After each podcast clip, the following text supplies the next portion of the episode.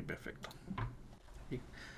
Hola, buenos días, buenas noches o buenas tardes. Bienvenidos a una nueva entrevista aquí en Dexter Domini. Mi nombre es Pablo Rivas y para esta vez vamos a contar de dos grandes invitados. Primero presentar a don Luis Poblete, más conocido como Zángano Pintor. Él es un artista chileno, pintor, retratista. Eh, él es egresado de la Academia de Bellas Artes de Martín Soria. Y además de ello, contamos con Guillermo González, que es historiador y director de contenidos de Red Cultural. Así que, don Luis, Guillermo, muchísimas gracias. Bienvenidos a Dextera Domini. ¿Cómo están? Muchas gracias, Pablo. Muy bien, muchas gracias. Gracias por la invitación. Encantado.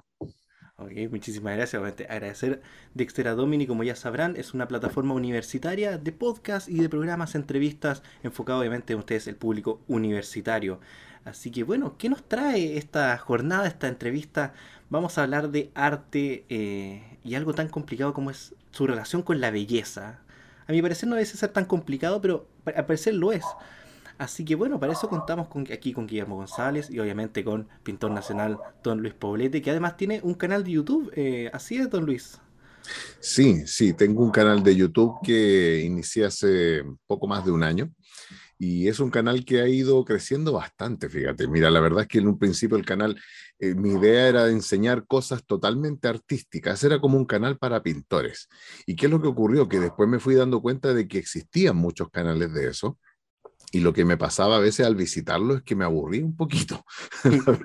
es feo que yo lo diga siendo pintor, pero sí, me pasaba mucho que a veces eran demasiado técnicos o a veces eran demasiado en fechas y cosas históricas. Entonces, yo dije en un momento, ¿saben? A mí me gustaría acercar el arte a todo tipo de público, no solamente a gente que pinta. Entonces, claro, busqué la manera de hacer contenidos que tengan algo que ver con arte. No siempre es pintura, por ejemplo. La gente piensa que yo siendo pintor hablo solo de pintura. Hablamos la verdad de todo, cualquier cosa que tenga vinculación con el arte, pero desde un punto de vista entretenido a veces incluso lúdico. Entonces, la gente que lo ha visto le ha gustado mucho y así es como he ido creciendo bastante y, eh, digamos, cautivando gente que no, a veces ni siquiera tiene que ver algo con, con, la pintura o con la cultura en general. Y se han entretenido bastante hoy en día, entonces eso me tiene muy contento porque el canal le ha ido bastante bien, ha crecido mucho en, en el poco tiempo que lo llevo y, ver también la reacción de la gente, que después de cada programa me dejan muy lindos comentarios, así es que yo invito a toda la gente que pueda visitar esto el arte, que está bonito, ¿no? Así es, como menciona usted, bueno, de hecho yo me puedo incluir ahí, yo estoy para nada relacionado con la pintura, o sea, Perico los Palotes sería mi mejor obra de arte y hasta ahí nomás y paramos de contar. Así que bueno, Guillermo, también para contextualizar un poco, tu relación con el arte, tú estuviste eh, mucho tiempo en Inglaterra, si no me equivoco, hace poco volviste, eh, ¿cómo sería tu relación un poco con eso o tu estudio como historiador? Mira, eh, creo que me mueve algo, algo bastante intuitivo, ¿no? Y creo que, que espero que salga también en esta conversación, ¿no? Sería, sería creo que excesivamente pretencioso, ¿no? Decir como que, que he estudiado el tema, porque en realidad me he acercado con, como alguien que mira, ¿no? Como, tampoco soy artista, ¿no? Eh, eh, pero me gusta el arte. Eh, y, por lo tanto, uno llega, ¿no? y la historia del arte, ¿no? En realidad, que, podríamos decir es una, es una disciplina que, que, a veces entorpece, ¿no? Más que aclara el ojo. Estoy, estoy en eso, ¿no? Yo creo que uno siempre está en eso frente al arte, ¿no? es algo, ¿no? Que pareciera ser que desde las disciplinas uno quiere manejar, ¿no? O, trata como de aprender, ¿no? Así con H, y, es absurdo. Eh, y por lo tanto, ¿no? También, y conversando contigo, ¿no? Preparando esto, me acordaba ahora de algo que quizás me, me dejó dando vuelta de, manera importante, ¿no? Eh, Luis se define como pintor, ¿no? Y eso, eh, eso es como que, es como que hoy día un, un ingeniero diga, no sé, que hace puente, diga, yo soy un, un gran artesano, ¿no? Eh, e, es como apelar ¿no? al oficio. Y eso me, llamó mucho la atención, porque te aseguro que eh, eh, en el mundo del, de la historia del arte, la crítica del arte, el mercado que está en torno a eso, se va a oír poco, ¿no? Ese tipo de conceptos. Y, posiblemente lo que aquí vaya saliendo, ¿no? ya, ya se han esbozado algunas cosas, ¿no? Esta idea de que todos puedan de alguna manera participar de, de esta experiencia, por ejemplo. del arte también es una cosa que, que, está muy poco en el arte, ¿no? o por lo menos en, en, nuestros días. Y, y, por lo tanto yo creo que también eso me hace ¿no? volver, ¿no? De alguna manera a, a, repensar el arte, ¿no? Yo he seguido a Luis también y, y, creo que ahí hay un tema, ¿no? Que creo que con eso también eh, es la gran razón, ¿no? La gran causa de, esta conversación. Eh, no sé si volver a algo, pero sí de alguna manera plantear ciertas cuestiones que para todos nosotros son bastante intuitivas, son bastante, son bastante humanas después de todo, ¿no? Eh, cuando vemos una obra de arte. Bueno, para eso, bueno, vamos a partir de manera general, don Luis, y es preguntarle qué es el arte, qué es la belleza. Mira, eh, la verdad es que a mí me ha pasado ¿ah? en, el tiempo que yo llevo en esto, que bueno, yo he estado pintando toda la vida. Desde pequeño yo recuerdo, desde muy pequeño hacer dibujos en el colegio y en el colegio me, me hacían eh, hacer los dibujos para los diarios murales, ¿te fijas? Entonces, yo tengo recuerdos de siempre haber dibujado bien, que siempre me gustó y todo eso. Entonces, siempre estuve como ligado, pero ya una vez que me dediqué en forma más profesional, me di cuenta de que existe mucha ignorancia al respecto para una persona que no está vinculada al arte, eso es lo normal, porque el arte es una cosa específica. Es, como, no sé, preguntarle a una persona común y corriente, preguntarle de arquitectura, ¿sí? no tiene por qué saberlo, ¿te fijas? Pero yo me he topado que hay mucha ignorancia dentro del arte. Es decir, yo he hablado con pintores de renombre acá en Chile y tú le, yo a veces les he preguntado, ¿qué es arte? Y te empiezan con esa cosa típica del chileno que empiezan a buscar como la respuesta en el aire y te dicen, no, mira, arte es como, es como cuando tú haces cosas y como que, como que con las manos te tratan de explicar alguna cosa y en realidad tú te das cuenta de que manejan una idea como abstracta. Yo tuve la fortuna de estudiar con el gran pintor Martín Soria, un pintor español radicado en Chile, y él nos dio, a nosotros nos daba no solamente clases de pintura, sino que nos hacía nociones filosóficas de arte, cosa muy valiosa. Entonces nos obligó prácticamente a aprendernos definiciones que fueran precisas, porque eso al chileno le falta mucho, esa precisión en el lenguaje. Entonces a nosotros nos dijo que arte es el acto sensible de crear y apreciar belleza, es decir, la belleza está totalmente vinculada.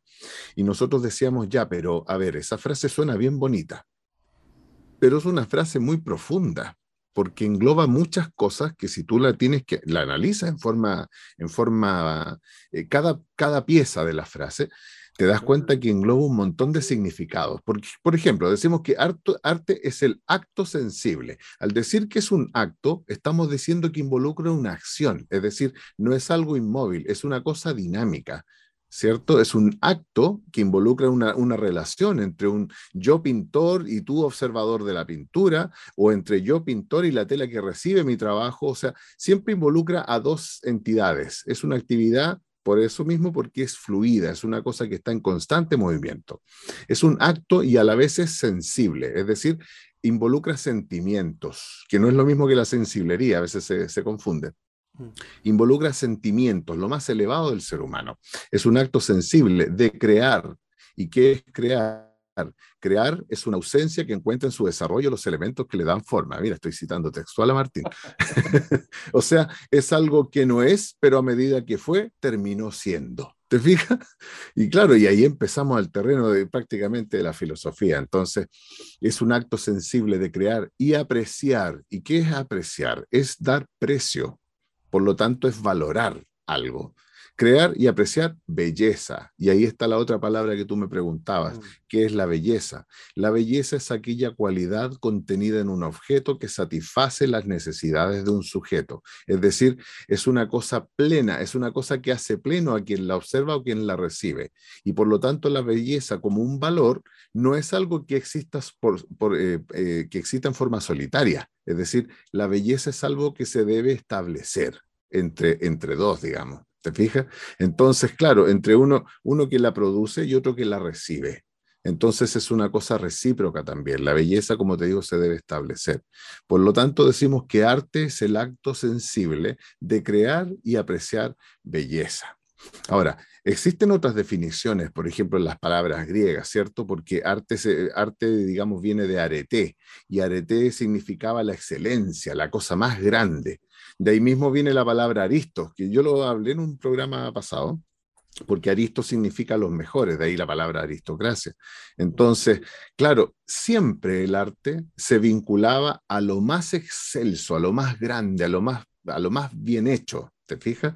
Y por lo tanto la belleza era una cosa que tenía que estar implícita dentro de lo que es el arte. No podías pensar siquiera en un arte que no la contuviera y por lo tanto un arte no lo podía realizar cualquier persona, tenía que ser alguien que encarnara estos valores de belleza, de magnificencia, de, excelencia, es decir, lo mejor, lo más excelso, lo que nadie más podía hacer. Eso era una cosa que, como te digo yo, gracias a Martín Soria empecé a conocer y a entender realmente más o menos lo que podía ser una noción de arte. Y es por eso que a mí me, gusta eh, ver mucho lo que es el arte antiguo, el arte clásico, partiendo de los griegos incluso. ¿Por qué? Porque ahí tú encuentras que existían esa, esa necesidad de crear algo al, más alto estilo, es decir, no crear cualquier cosa. Y eso es, es, lo que yo siempre he tenido considerado como arte, ¿te fijas? Una definición bastante, me gusta bastante y va muy bien con el tema, de hecho. Porque, bueno, lo que vamos a comentar siguiente, y aquí Guillermo te voy a, te voy a molestar a ti ahora, porque la pregunta es, ¿es históricamente todo el arte bello?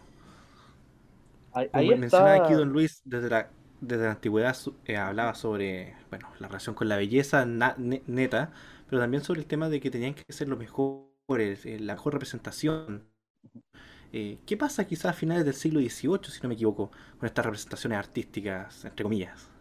Bueno, eh, podríamos decir que eh, el arte, ¿no? Y eso, y eso es bastante, podríamos decir, eh, eh, clásico, no si es que hacemos un trazo muy básico de la humanidad en Occidente, tiene un momento, tiene varios momentos de encrucijada, ¿no? Donde de alguna manera se decantan ciertas soluciones que tienen que ver con, o van muy de la mano, ¿no? Incluso de manera pionera con los nuevos planteamientos filosóficos de una época, ¿no? El etos de una era, ¿no? Eh, muy rápidamente el arte es lo primero que lo encarna. Eh, me tengo que quedar de alguna manera y, eso me interesa porque, porque estoy pensando ¿no? en, esta, en esta experiencia de lo bello. ¿no? Estamos hablando, ¿no? Y, Luis nos deja muy claro aquello, ¿no? de manera muy fascinante, con una definición, tengo que decir, eh, cartesiana, ¿no? genial, ¿no? Y, como las definiciones de Aristóteles, así de la metafísica, una cosa así como con, partes, ¿no? Para ir desglosando. Eh, lo encuentro, eh, eh, lo encuentro muy, muy bonito, ¿no? El ejercicio. y realmente, ¿no? en esas partes han ido mutando, ¿no? Se han ido corriendo, se ha, cambiado la prioridad también, podríamos decir, ¿no? y, por, y eso explicaría, ¿no? Que en algún momento tenemos un arte más figurativo, en otros momentos más abstracto, ¿no? En otros momentos también son las condiciones materiales y la técnica, pero me gustaría quedarme también con otra idea, ¿no? El arte es una... Esta, esta experiencia de lo bello, ¿no? Esta experiencia sensible, ¿no? Del espectador y también de los artistas en los grupos humanos, es una experiencia eh, necesaria, es, es, vital. ¿no? Y para los antiguos fue vital, ¿no? Eh, no fue una cosa eh, sería absurdo que aquí hiciéramos, y hoy día está muy demostrado, ¿no? Eh, con la historia del arte, que pensáramos que los griegos para la altura del siglo XV llegaron a, a un PIB tan alto, ¿no? Y que dijeron, ahora hagamos estas cosas maravillosas, ¿no? No, ¿no? Hay, hay, otros, hay otras razones, ¿no? Más que la mera condición material. Y esto se ve desde la época de las cavernas, donde para estos hombres, donde las condiciones materiales eran muy escasas, ¿no? Eh, el arte la experiencia sensible era de vida o de muerte. Ahí se jugaba ¿no? Eh, las causas últimas. ¿no? Eh, eh, y por lo tanto tenemos que detenernos ¿no? en ese elemento histórico. realmente la experiencia sensible, la experiencia estética puede ser, o puede estar vinculado ¿no? a los últimos fines del hombre. Es decir, es así de profundo. Y eso claramente se ha ido discutiendo, ¿no? Tenemos la gran encrucijada del siglo XIX, podríamos decir. Podríamos ver también eh, la gran liberación del arte de eh, sus lineamientos, de sus patronos, ¿no? Eso, eso es, también es bien falso, ¿no? Pero digámoslo así, ¿no? Se acaban los mecenas tradicionales, ¿no? Y, aparece un mercado de arte, ¿no? Aquí aparecen los dealers, ¿no? Como, eh, es como quizás una de las grandes revoluciones, ¿no? Del mundo artístico. Pero, pero eso no significa que no hay patronos detrás, ¿no? O no hay poder, ¿no? Siempre, eh, el poder siempre nos va a sondear en la historia, es una cosa que, que no podemos escapar de ella. Eh, y esa relación también nos importa analizar. Y por lo tanto me quiero quedar con las palabras de Luis, ¿no? Él, primero yo me quedé con el pintor, por lo tanto hay un hacer, ¿no? Y por lo tanto se recuerda, se reitera ese hacer, ¿no? Hay una técnica, ¿no? Esta arete, esta excelencia requiere de una técnica, requiere de un ejercicio eh, constante, ¿no? Eh, luego vuelvo a lo bello, ¿no? Y ahí tenemos mucho que, ir cortando, ¿no? Pero claramente pareciera ser que una buena definición contempla también una cierta noción clara o por lo menos que se vislumbra acerca de lo bello, acerca de la belleza. ¿no? Ese también es otro problema para nuestra era. ¿no? Y en tercer lugar, ¿no? la técnica, el, problema de lo bello, y en tercer lugar, yo agregaría algo que también me llamó mucho la atención del canal de Luis, tengo que reiterar aquí, y, estoy hablando casi ahora como un admirador de, Instagram, porque, eh, porque dice algo, ¿no? Mi arte quiere establecer una experiencia sensible con el espectador. Eso que podría decírtelo alguien así en un curso de arte muy primario, ¿no? Decir, bueno, ¿para qué es el arte, ¿no? Y los sentimientos y algo así, una palabra de ese estilo aparecería, ¿no? En el mundo de la historia del arte, en el mundo de la crítica del arte, y quizás en el mundo de los artistas, eh, esa relación que quiere establecer el artista no es muy clara hoy día, ¿no? O no está descontada, ¿no? Eh, y por lo tanto también lo encuentro ciertamente eh, revolucionario. Me gustaría, y en eso también, yo dije, porque al tiro cuando yo no soy artista y por lo tanto cuando analizo un artista con los ojos de un historiador, trato de buscar ciertos elementos comunes, ¿no? Trato de usar categorías, ¿no? Por analogía. Y dije, tengo que encontrar una cosa del arte, ¿no? Del artista neto, nato, ¿no? El Luis. Y dije, tiene que haber aquí una, una actitud, ¿no? Tiene que haber un cierto modo, ¿no? revolucionario. ¿no? Eh, eh, lo bello irrumpe.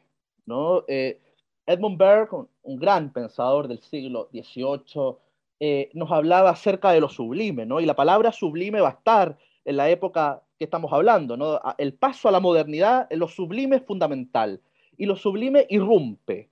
¿no? Lo sublime podría ser un volcán estallando, ¿no? y en esa tragedia, ¿no? en ese movimiento telúrico, hay algo sublime, ¿no? Sublime es el incendio del Parlamento, ¿no? Sublime es la experiencia de Turner, ¿no? Cuando se lanza al Támesis, ¿no? A pintar las llamas, ¿no? Y esas flamas que, que emergen, ¿no? De una experiencia realmente romántica. Bueno, y dije, ¿dónde está, ¿no? esa, e, esa, esa locura, ¿no? De lanzarse al Támesis, ¿no? E ir a pintar el incendio. Bueno, la locura posiblemente está en eso, ¿no? En establecer una experiencia sensible, una, una relación sensible con el espectador. Eso hoy día, ¿no? es, eh, eh, es revolucionario, ¿no? Hablar de lo bello, ¿no? Eh, en el ambiente, podríamos decir, de la crítica del arte puede ser tan escandaloso como Manet cuando pinta esta increíble pintura, ¿no? El desayuno en la hierba, ¿no? Y todo el mundo, ¿no? Todos los galeristas, algunos dealers connotados, ¿no? De la academia parisina, se escandalizaron porque, porque había, una, había una, una escena, ¿no? Con rostros no alegóricos, y además se, daban, se daba noción ¿no? a un escándalo que acababa de suceder, un escándalo de tipo sexual, de gente conocida, ¿no? Eh, con nombre y apellido. Eh, y por lo tanto, ese, ese, ese golpe ¿no? a la sociedad parisina lo hizo un artista increíble como Manet. Eh, y por lo tanto, ¿no? yo creo que hay algo, ¿no? hay una cierta como... Estos son, estos son los hombros sobre los que nos, nos paramos quienes pensamos o, o, nos interesa el arte. Y por lo tanto, busqué eso y dije, bueno, ahí está, de alguna manera, lo revolucionario de esta conversación, ¿no? lo bello. Así es, Guillermo. Don Luis, para pasar un poco al siguiente tema, eh, algo de comentar sobre, sobre bueno, lo, lo, que históricamente conocemos como belleza en el arte, especialmente un poco tirándolo para nuestro siglo, siglo XX, siglo XXI, eh, para pasar después al siguiente tema, que es sobre la relativización de la belleza. ¿Algo que comentar antes de que pasara eso? Bueno, eh, sí, tal como, como nos estaba hablando Guillermo, eh, el arte ha pasado por varias etapas y, realmente el artista no siempre fue considerado como un gran artista, con, con, el respeto que se les tiene ahora. Guillermo nos hablaba muy bien sobre esto de los patrones, ¿cierto? Lo que pasaba en el barroco, por ejemplo. O sea, tú ves gente como, como Vermeer, que, que es un pintor excelente que hoy admiramos, y sin embargo en su momento él estaba preso, digamos, de, ese dealer que le venía a comprar y que si no le compraba él no tenía para comer. Entonces, la figura del artista eh, no siempre fue esa, esa, figura respetada y excelsa. Antiguamente, como lo decía Guillermo, eh, era más bien un artesano. Entonces, el artista, el artista que nosotros conocemos como con nombre, que está haciendo arte, claro, eh, digamos, en el siglo XVIII, 1750, se podría decir que donde están ya las primeras academias para formar artistas, más allá de ser un, artesano que, hace un retrato de una persona. Entonces, sí, el artista no siempre fue considerado como, tal, como una figura muy respetable. Entonces, eh, esto comienza a cambiar, obviamente, y, lo que yo veo es que después del impresionismo, que marcó, ¿verdad? Fue una verdadera revolución en la pintura, en esa pintura tan académica. Guillermo nos hablaba sobre este cuadro de, Manet, siempre confundo a Manet con Monet, eh, este cuadro de Manet del, en la hierba, ¿cierto? Donde hay una mujer desnuda y esa mujer está mirando al espectador que era algo que no se podía hacer. Es decir, una mujer tenía que ser o una ninfa o una diosa y, no podía ser una persona común y silvestre que estuviera desayunando eh, en, el pasto con dos hombres más encima. Entonces, y, como él, como Guillermo nos decía, claro, que eh, porque estaba desnuda, nos estaba mostrando a lo mejor que había pasado algo. Entonces, esas cosas fueron realmente revolucionarias. El problema que yo veo es que a raíz de eso, esta revolución que en su principio les costó sangre, sudor y lágrimas, mucha gente piensa cuando ve los cuadros de los impresionistas, que ve a estas mujeres con vestidos antiguos y con sus sombrillas, lo ven como algo muy bello, sin embargo no saben que muchas veces esas mismas personas que estaban posando tenían hambre porque la humanidad en general tenía hambre en ese tiempo, eh, la pobreza era algo, era una condición natural del ser humano en esa época, no todos los países eran ricos ni desarrollados, entonces, y, ellos lo pasaban muy mal, y de hecho tenían, como te digo, pasaban muchas pellejerías, entonces, eh, sí, mm, eh, esto, esto del impresionismo después, ellos van, van siendo reconocidos, Monet podríamos decir que es como el último de ellos que, que vino a disfrutar esa, ese reconocimiento, sin embargo, vemos que a partir de esa revolución comienzan a aflorar estos nuevos ismos dentro del siglo XX ya, y empiezan eh, con el dadaísmo, con el cubismo y todos esos ismos empiezan a formar otro tipo de pintura y otro tipo de arte en general, donde lo revolucionario comienza a tomar otros matices, donde empieza a, cobrar fuerza eh, esto de lo estrafalario, es decir, ya empiezas a romper esquemas no por un afán de evolucionar lo que hay, sino más bien de romper con lo que hay. Entonces, sí, empieza a producirse un cambio. Y ese cambio, como te digo, yo creo que a mi juicio, es una opinión muy personal, pero yo creo que eh, el impresionismo fue como lo último que vivimos dentro de lo que yo llamo la pintura. Yo, ustedes decían en principio que yo me, manifiesto como un pintor, y sí, porque a mí me carga esa denominación de artista visual. Yo no soy un artista visual, yo soy un pintor o un dibujante, si se quiere porque me gusta esta cosa clásica, esta cosa que se hacía siempre. Los pintores no trataban de abarcar otras ramas experimentales ni nada de eso. Entonces yo por eso me, me, denomino como pintor. Y yo creo que el impresionismo fue ya la última etapa en donde se hizo pintura.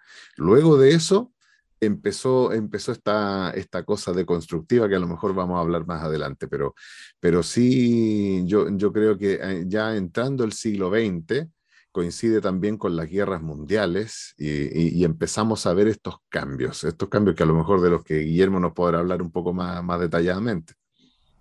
Así es. Bueno, lo que para el tema que viene a continuación, y aquí nos vamos a explayar, eh, bueno, Guillermo y don Luis, sobre la relativización del arte, o la relativización de la belleza como tal, mejor dicho. Sí. quizá aquí, a mi parecer, habrían dos formas de verlo. Uno sería la técnica en la cual representar, y la otra, lo que se está dibujando como tal. Por ejemplo, me acuerdo usted, don Luis, que hizo un programa hace un, hace un par de meses, si no me equivoco, sobre Bruno Amadio, por ejemplo. Que eran pinturas de niños llorando. Habló sobre la, famosa pintura del niño, del niño que llora. Eh, pero, por ejemplo, yo lo comparo que quizás para mí la técnica que ocupa quizás es, está bien, está bien representado, pero lo que está dibujando no es bonito para mí quizás. Y hay otras formas de, representar cosas eh, que es mucho más abstracta o no se entiende lo que está representando. Eh, ¿Dónde está esa relativización del tema? Eh, ¿Y por qué no sería considerado quizás bello? ¿Dónde viene esa pelea de ahí? Es que, es que en realidad, si atendemos a la definición que yo tengo de belleza, belleza, como te decía, es esa cualidad contenida en un objeto que satisface la necesidad de un sujeto. Entonces, desde ese punto de vista, a mí de repente me han dicho, ah, pero entonces lo bello puede ser feo. Y yo les digo, no, porque si lo feo no es bello, es feo.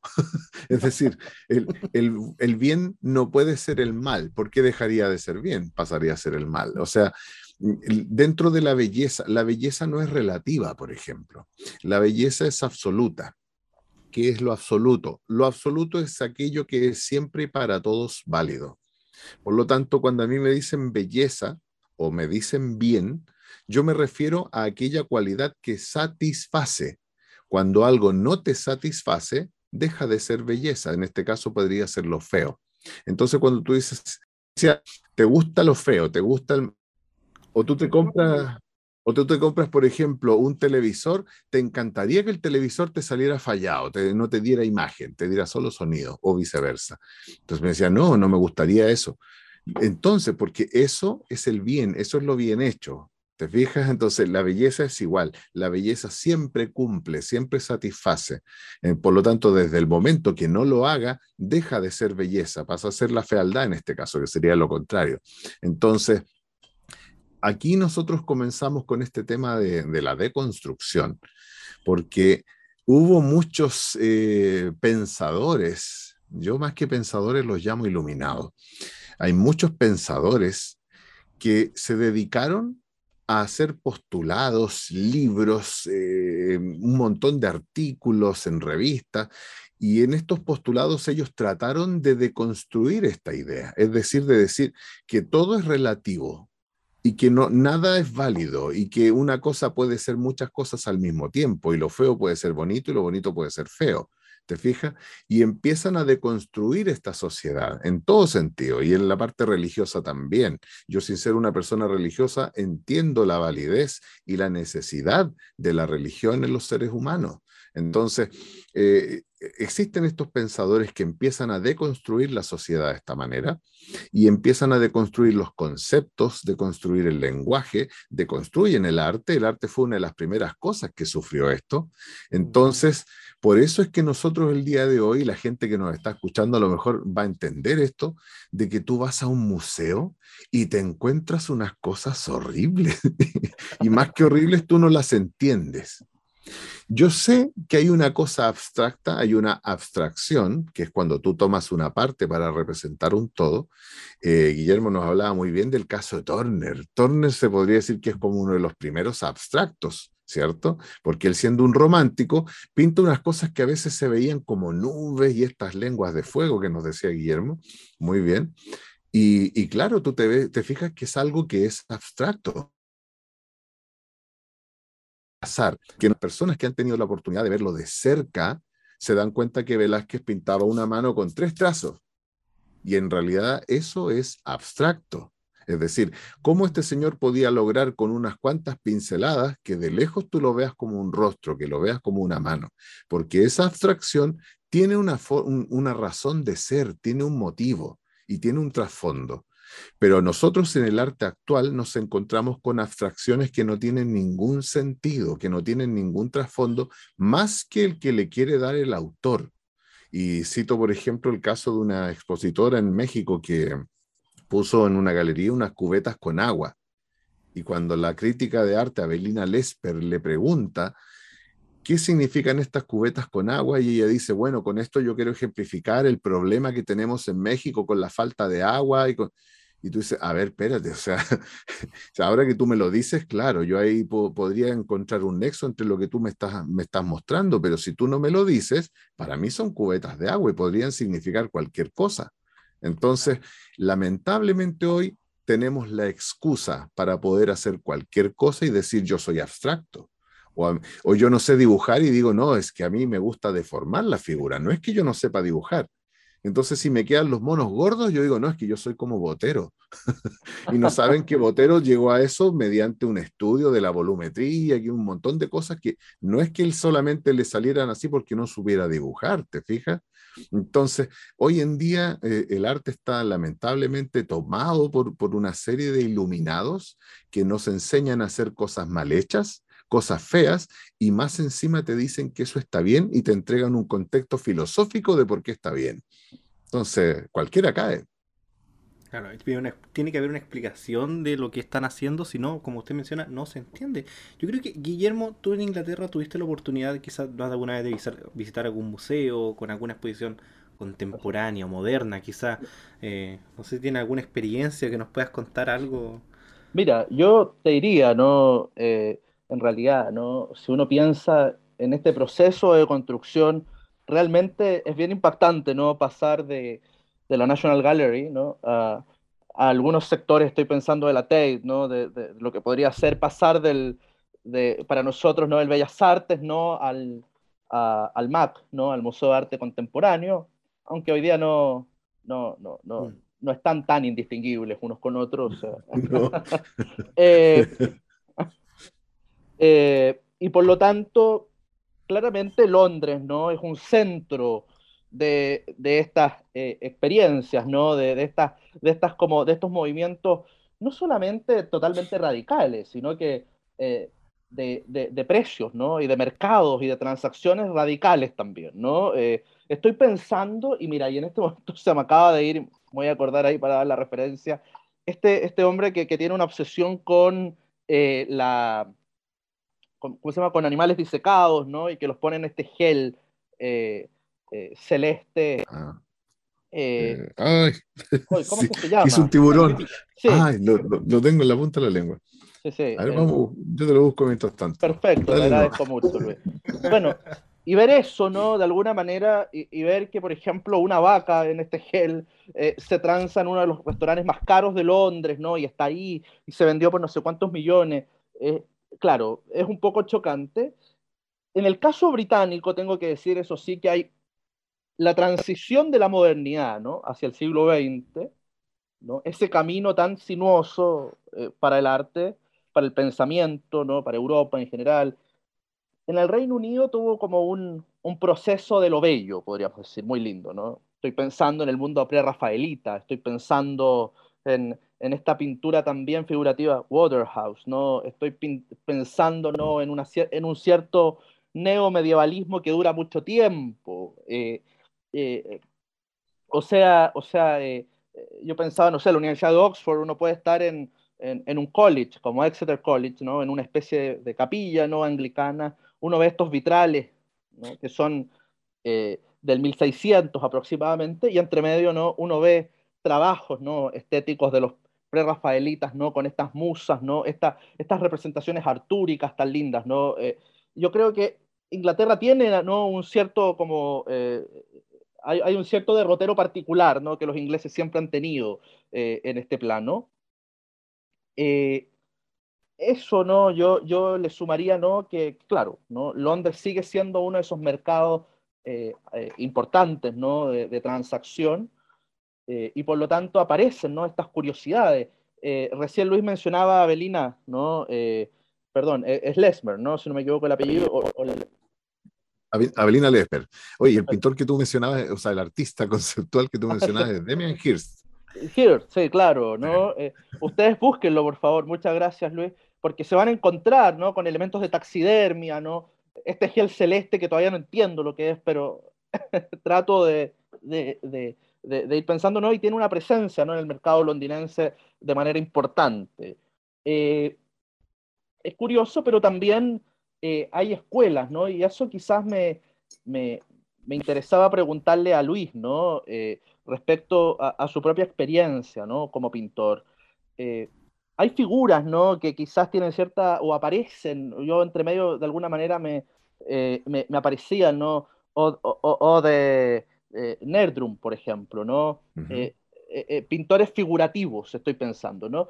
sí quiero, quiero volver a la imagen, ¿no? Al, al, al dibujo, porque eh, hay pintura también, hay, hay, técnicas que son solo pintura, pero estoy pensando, ¿no? Que, si uno busca hoy día en, en, Instagram a Luis, uno va a encontrar unos trabajos en sanguina, ¿no? Muy lindos, ¿no? Unos bocetos, eh, unos retratos, eh, y por lo tanto hay algo bastante figurativo, algo que a la gente le haría mucho sentido. Quizás muchos de los que nos siguen dirían, mm, yo pondría esto en eh, la salita de mi casa, ¿no? Eh, así de simple, ¿no? Si usamos un criterio eh, para... pero, pero bueno, es un criterio que pareciera ser que se ha perdido. En mi opinión, mucho de, estas formas abstractas, ¿no? Y de, y de estas nuevas formas sobreviven por, por, las artes decorativas más que por otra escena. Yo conozco muchas, en este caso pintoras, ¿no? Que, que se dedican a, a, combinar conjuntos, ¿no? pictóricos con los colores de los cojines. Eh, y ahí podemos entrar en otro debate, ¿no? Eh, eh, hasta qué medida la, la deconstrucción ha sido efectiva. pero, pero de alguna manera cuando menciono ¿no? a, este, a este pintor Nerdrum ¿no? noruego, menciono, estoy pensando la escuela de Muñoz Vera, estoy pensando en, los trabajos ¿no? y, los, y, todos los ensayos de, de Claudio Bravo. Eh, estoy pensando ¿no? hoy día, no sé, en un Guillermo Lorca. ¿no? Es que, eh, pensemos en la estación Paquedano, ¿no? o, pensemos en la estación Universidad, eh, Metro Moneda. ¿no? Mm. E, ese es Muñoz Vera. ¿no? que hay una escuela ahí ¿no? en torno a él. Sí. En tu caso yo también veo un, un, cierto estilo, ¿no? Hay, un, hay, un, hay, una, hay una vuelta a, la, a, a lo figurativo, al realismo, no sé si al hiperrealismo, pero, pero eh, hay, una cierta, hay un cierto interés por detalles, ¿no? Por un trabajo de ese estilo, y claramente no, eh, no tiene un fin de, transportar un retrato, ¿no? Porque para eso uno hoy día tiene una buena cámara en el teléfono, uno saca una foto y uno la manda, ¿no? Aquí hay un ejercicio, eh, hay, una, hay una práctica, por así decirlo, deliberada. y eso que te quería preguntar, ¿no? esta vuelta al realismo. Si es que podemos pensar el siglo XX, el tardo, la, época más tardía del siglo XX, ¿no? Eh, con tanta performance, con tanto happening, con tanto montaje eh, de este estilo, ¿no? Tan estrafalario. Eh, toda la, tradición Duchamp en adelante. ¿Qué significa hoy día volver al realismo? Eso, eso creo que es una preocupación y creo que hay algo más profundo que solamente decir esto, esto me atrae, o, lo que podría ser peor, ¿no? Motivar quizás un pensamiento, y con esto estoy como Paulsen, ¿no? Con, lo largo, pero eh, quiero decir, motivar un pensamiento eh, reaccionario también, ¿no? ¿no? ¿no? creo que sea lo ideal, ¿no? En el arte, o, ideologizar el arte a ese punto, ¿no? Hacer una especie de contraarte, ¿no? A lo que existe. Entonces, eso te quería preguntar, ¿no? Sobre, sobre eh, qué significa hoy día, ¿no? Plantear este tipo de propuestas artísticas. Eh, de hecho, eso, eso yo no creo en primer lugar que, vaya a ser necesario, por ejemplo, hacer algún tipo de, de contraarte, porque eso se va a dar se va a dar solamente por reacción de la sociedad. La sociedad yo creo que ya está harta de ese tipo de cosas que nos estuvieron ofreciendo como, como sublimes, como bellas, como todo, y que solamente eran una cosa deconstructiva. Entonces, yo creo que la gente se cansó. Y es por eso, por ejemplo, que cuando Claudio Bravo expuso acá en Chile, en el año 94 creo que fue, eh, fue tan, fue tan, eh, tan impactante, porque en ese tiempo no existía la Internet, no teníamos ningún tipo de, de comunicación para masificar las cosas como ahora, por ejemplo, de viralizar algo. Sin embargo, tú ves que Claudio se eh, expuso en Santiago que aquí en Chile no lo conocía nadie, O sea, en el extranjero a él tenían que pedirle hora, los jeques árabes, emperatrices, princesas, tenían que pedir hora para poder entrevistarse con él y acá en Chile no lo conocíamos. Es decir, nuestros más grandes artistas y directores de museo nunca nos hablaron de él porque no convenía porque él manifestaba el tipo de pintura que ellos resisten, ¿te fijas? Entonces, Claudio Bravo expone en Chile y es un éxito. Las filas daban vuelta a toda la, cuadra y eso se transmitía solo de boca en boca porque los noticiarios tampoco le hicieron una cobertura tan mediática como se la hacían a Mata, por ejemplo. Entonces, tú te das cuenta que la gente premia con su presencia aquellas cosas que realmente le satisfacen. Y ahí tú ves la belleza, esta cualidad contenida en una. Guillermo Muñoz Vera, otro pintor chileno que estudió en la Universidad de Chile. Yo tuve la suerte de conocerlo y conversar mucho con él. Y Guillermo me decía, mira, yo cuando yo estudié acá en la Chile, estudié Bellas Artes, acá en la Chile hice mi tesis que se llamó Luz, Visión y Materia, que está ahí en la, en la biblioteca, yo creo que nadie la ha revisado. Y me dijo, y yo te puedo decir con conocimiento causa que cuando salí, cuando egresé de la Universidad de Chile, quedé listo para recién empezar a aprender a pintar. Y eso lo aprendí en España. ¿Por qué? Porque realmente acá era todo experimental, era todo una cosa eh, muy de historia, qué sé yo, pero no había realmente una enseñanza verdadera de lo que era el dibujo y la pintura. Entonces, y tú ves que Guillermo también en España se gana un nombre, pinta al rey de España y lo pinta con su retrato de cacería, que digamos los reyes siempre tienen que tener retrato de cacería, el retrato oficial. Eh, eh, nosotros teniendo esa, esa, ese atraso cultural, en el siglo XX tenemos que Claudio Bravo está influenciando a pintores españoles, Guillermo Muñoz Vera está haciendo escuela de españoles, tenemos Aldo Bamonde, como digo, tú ahora mencionaste también a Guillermo Lorca García, que siendo tan joven, también está formando, eh, no escuela porque él no da clases, pero forma un montón de jóvenes que quieren em, imitarlo, quieren ser como él. Entonces, tienes a chilenos, mucha gente lo entiende, la importancia que tiene eso dentro de lo que es batalla cultural, el resurgimiento de estos realismos, el resurgimiento de la bella pintura, del dibujo como base para una cosa bien hecha. Entonces, y por lo tanto la pintura realista te da eso y te entrega esas cosas tan lindas que yo cuando he entregado de repente algún retrato y tú ves que la gente le llora, la gente llora por la emoción que le produce volver a ver en forma tan viva a esa persona, no en una fotografía, sino que en una pintura. No se tiene otra cosa, es algo distinto. Entonces es muy bonito y como te digo, es muy curioso. Yo creo que el arte realista, el dibujo, todo eso está volviendo. Y hay academias donde hay unos jóvenes yo los veo por Instagram, los veo también en YouTube, tienen algunos canales, y están haciendo cosas realmente maravillosas, porque yo creo que esto de la Internet a nosotros nos va a hacer caer de nuevo en un nuevo renacimiento. Y esto va a ocurrir, y yo estoy siendo parte de eso, estoy muy contento. y, voy, a ver cómo que tienen en los museos, porque van a necesitar espacio para todos estos jóvenes que están haciendo maravillas hoy en día. Así es. De hecho, don Luis, ahora que justo lo menciona, para allá quería llevar la, conversación. Porque, bueno, Guillermo mencionaba el, caso bueno, en Inglaterra, las, comparativas que se pueden hacer, pero aquí en Chile también ocurren. Sí. Y el tema es que, eh, algo que yo sé que creo que usted lo mencionó, es que eh, lamentablemente son eh, los museos o las salas de arte generalmente financiadas estatales, que impiden la llegada, la entrada de lo que usted menciona o lo que entendemos ahora bien como arte. Hay una problemática ahí también sobre dónde exponer, porque está tomado por un sector. Sí, eso está tomado por un sector.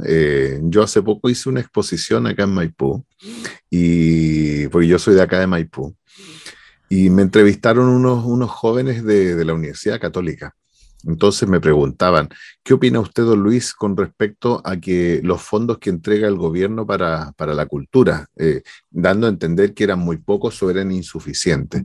Yo le dije, mira, para mí no debieran entregarse. Y me miraron en forma así. dijo, ¿por qué? Porque yo no estoy de acuerdo con que se le entregue plata a los artistas. Y no lo podían creer. Y me miraron de los contribuyentes para fomentar a artistas a dedo de un político.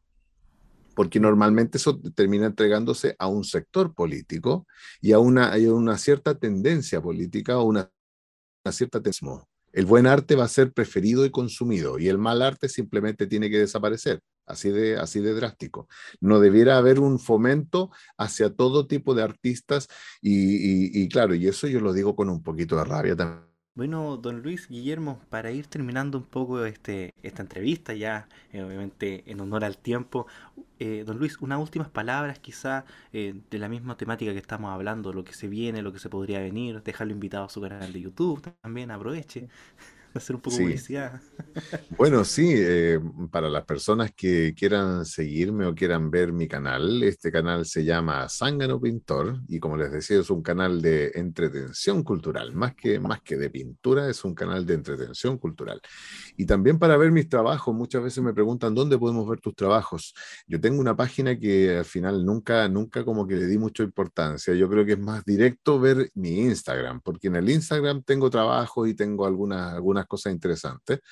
Y el Instagram es también Zángano Pintor, arroba Zángano Pintor, me encuentran en Instagram para que puedan ver mis trabajos y ahí me, me comenten alguna cosilla.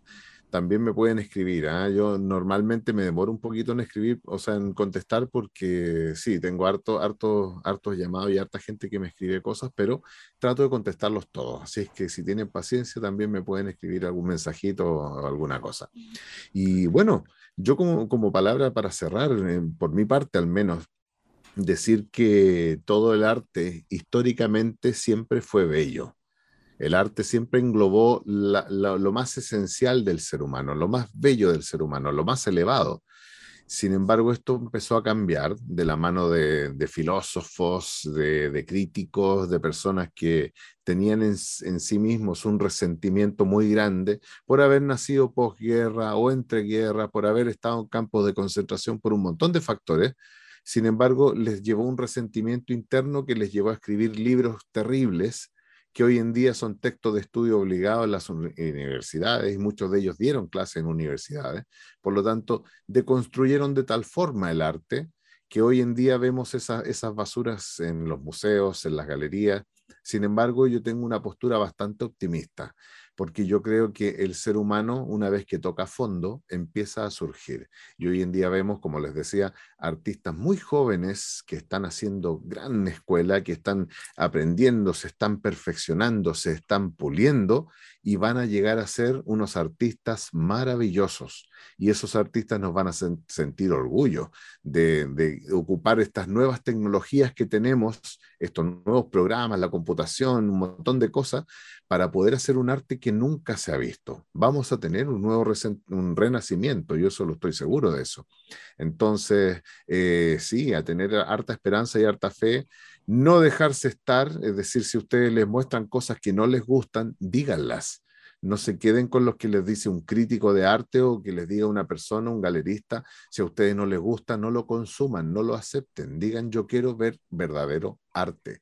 Y ahí vamos a estar nosotros para tratar de entregar esas cosas que a ustedes les gusten y que ustedes quieran realmente valorar y aplaudir. Así es que muchas gracias por la invitación. ¿eh? es un honor para mí estar con ustedes y ojalá podamos estar más adelante, a lo mejor en alguna conversación. Ojalá así sea, ¿no? Muchas gracias, Luis. Para nosotros ha sido pero un, un, placer, e incluso algo accidentado, ¿no? Eh, yo, el, el, la distancia un poco me, me, ha, me ha, jugado en contra, eh, más, más la, la, la, ruralidad, pero, eh, pero nada, en realidad, realmente increíble, ¿no? Y realmente un placer poder hablar de estas cosas y eso, ¿no? llamar a, a yo creo que este es un llamado también a, a creer en la gente, ¿no? En, en el sentido podríamos decir, natural de cada uno, a confiar en nuestros ojos, eh, en nuestros sentidos. Eh, de alguna manera es, es volver eso, a, a, a ver, a, a, confiar en las personas, ¿no? Pareciera ser que eh, hoy día este arte moderno, ¿no? También tiene una profunda desconfianza, ¿no? De, de, del hombre común. Sí. Así es bueno, la, como menciona ahí, de esperanza, esperanza realmente de que eh, esto pueda cambiar. Mm, como decía, no hay que pisar el acelerador a fondo, esto se va a ir dando. Don Luis, Guillermo, muchísimas gracias por estar aquí. La Domini, ojalá estar viéndonos más adelante y seguir conversando, porque yo estoy seguro que hay muchos, muchos temas que en esta no podemos tocar. Así que bueno, a los invitados obviamente que se suscriban al canal de Dexter Domini y que también sigan en Instagram. Bueno, mi nombre es Luis Guillermo. Hasta pronto, que tengan...